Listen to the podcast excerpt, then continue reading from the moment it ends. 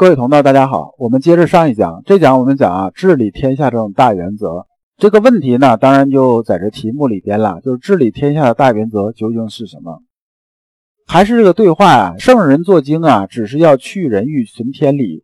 以五伯以下事，圣人不欲降以示人，则诚然也。然如尧舜以前是如何，略不少见。这徐爱这时候啊，他说的意思是说，说我基本上我也听明白了。这圣人作经的意思啊，就是说为了明道嘛，那么就是去人欲存天理。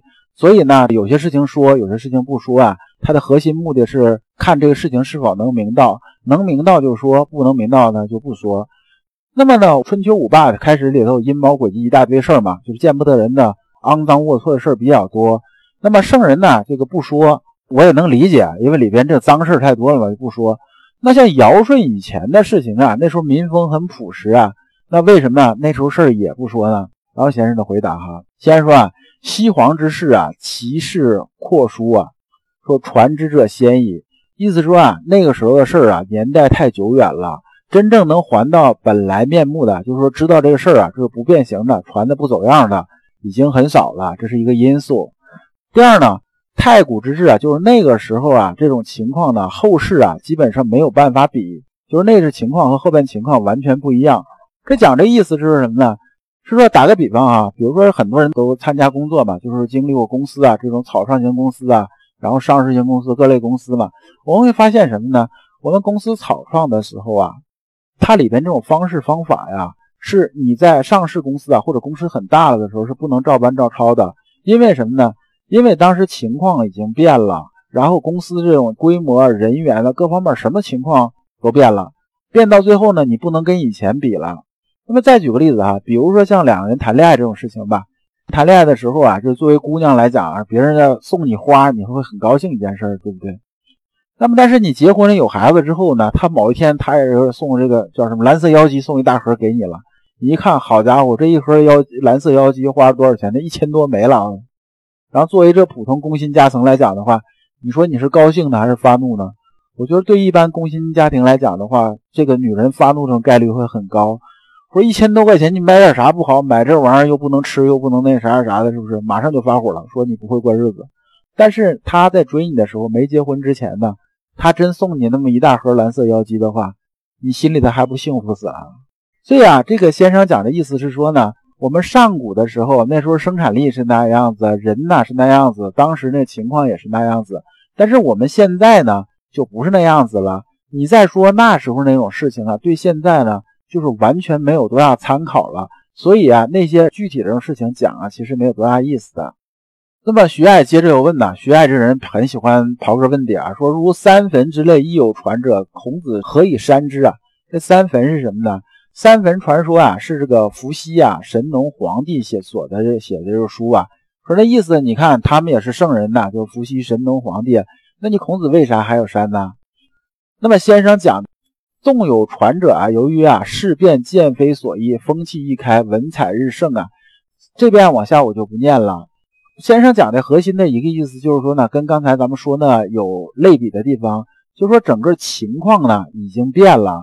你再把它那传下来之后啊，对后世这种影响啊，其实影响的怎么说呢？它不一定有正向影响。你比如说那个时候他们的办事方式啊，是这样一个办事方式，是不是？因为当时这个社会文化风气就那样子的。现在有的人你把它传下来之后，他就会讲啊，那三坟呢，就是老祖宗这么说，那咱们按照老祖宗办没有错吧？但实际上它真的不适合现在这种情况了。那你写这些东西啊，就没多大意思了，而且会误导一些人。所以啊，孔子把这些也删掉了。那么先生最后强调就是什么？其志不同啊，其道则一。意思是说呢，我们治理的这种方式方法呀，就是这种办法呢，可以是不同的，就是应对是永远是不同的。但是核心这种道啊是不能变的。那么这段老刘还是用白话跟大家讲，这个道是什么呢？就是为政者啊，因时制政啊。因时制政这话听着有点生，那我得讲另一句话，你听着比较熟了，叫。与时俱进呐，这句话应该很明白了。就说呢，我们要懂得应变呐，因为啊，每个当政者啊，面对这种现在这种事情啊，他都是第一次碰见。我们可以在以前这种案例中啊，找到这种智慧，但是你不能照搬照抄啊，照搬照抄就会出大问题了。那我们道是什么呢？治国之道这种大原则是什么？只有两点。第一呢，就是爱民如子啊，就是说我们讲什么呢？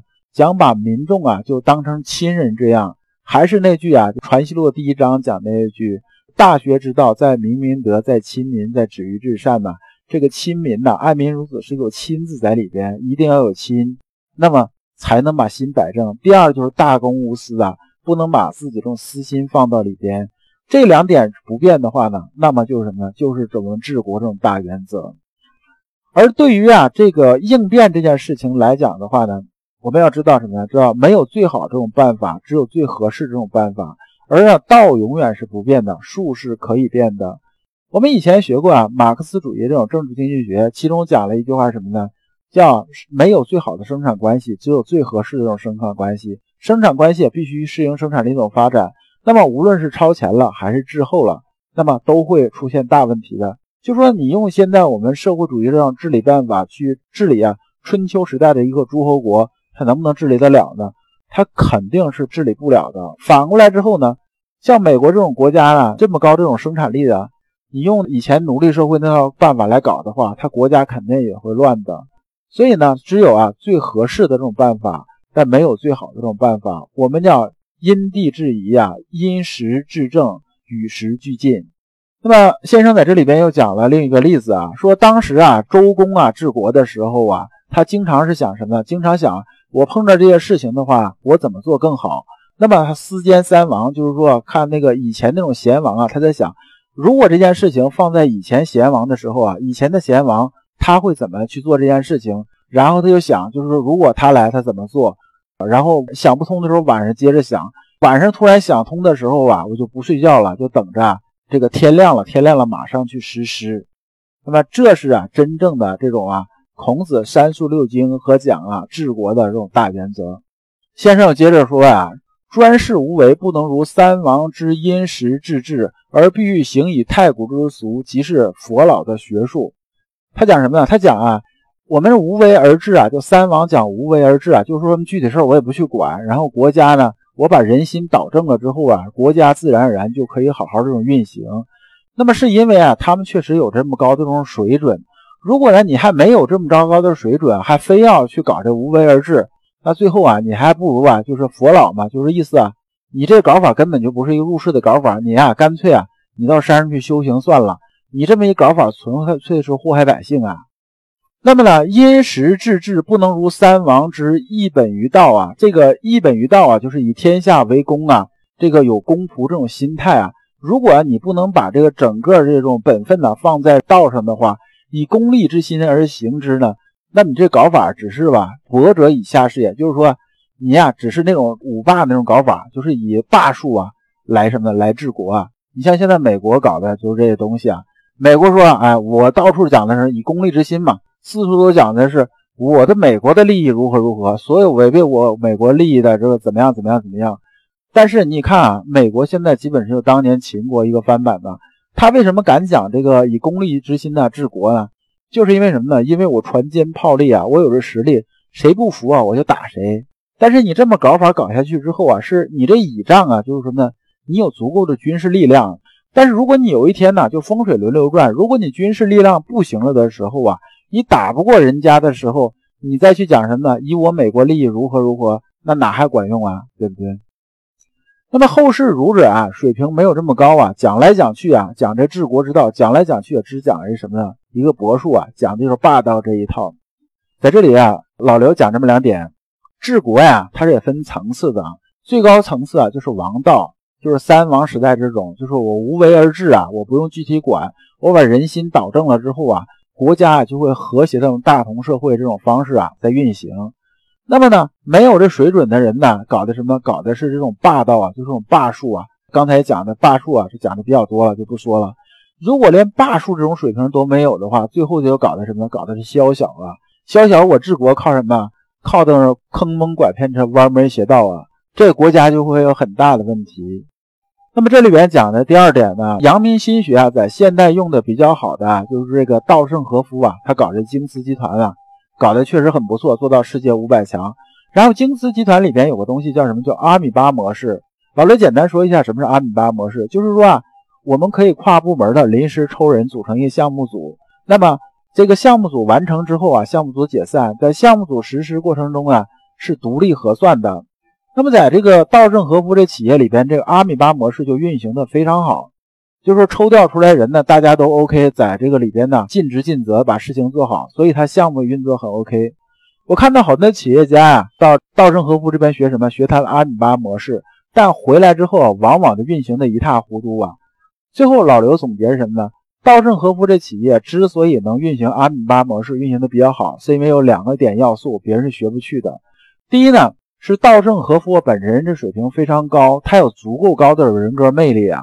就是整个这个企业里边，大家对他都是很服气的，就相当于什么呀？三王之治的时候，这个三王啊，我在上面，即使我跟下边的人并不认识，但是呢，大家呀都会什么呢？都会很认可啊，我这种水平和认可我这种人格魅力。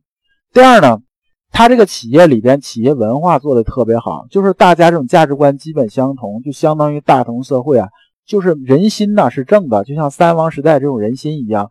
人心是正的，大家没有多少坏心眼儿。那么大家在一起的时候就比较和谐，比较大同。那么大家在做一件事情的时候，大家是以什么为目的呢？把事情做好呃为目的，而不是啊功利之心特别重，很强调自己功利，然后来做这事情。所以阿米巴模式啊，在京瓷集团是能做得了的。而很多企业学过去之后呢，当老大的做老板的。没有这么高这种水准呢，做不到无为而治；没有这么高的人格魅力，下边人对他没有那么大的这种福气呀。所以这事情啊，大家又有什么做的时候呀，又各揣私心呢？那么这种模式怎么可能能运行得下去？学来的东西呀，只是徒有其表啊。那么这一讲啊，我们就讲完了。下一讲我们讲啊，春秋列入六经的原因。感谢诸君。老刘所讲的都是老刘啊，近二十年啊。自己修心的一些心得和体会，老刘啊一直相信修身之道在于互相印证，同道为鉴，共同进步是我们修身的这种必由之路。如果啊诸位同道对老刘分享的内容比较感兴趣，愿意一起交流、聆听更多的分享，可以通过专辑介绍里边的联系方式联系老刘。今天的内容就到此结束，再次感谢诸君。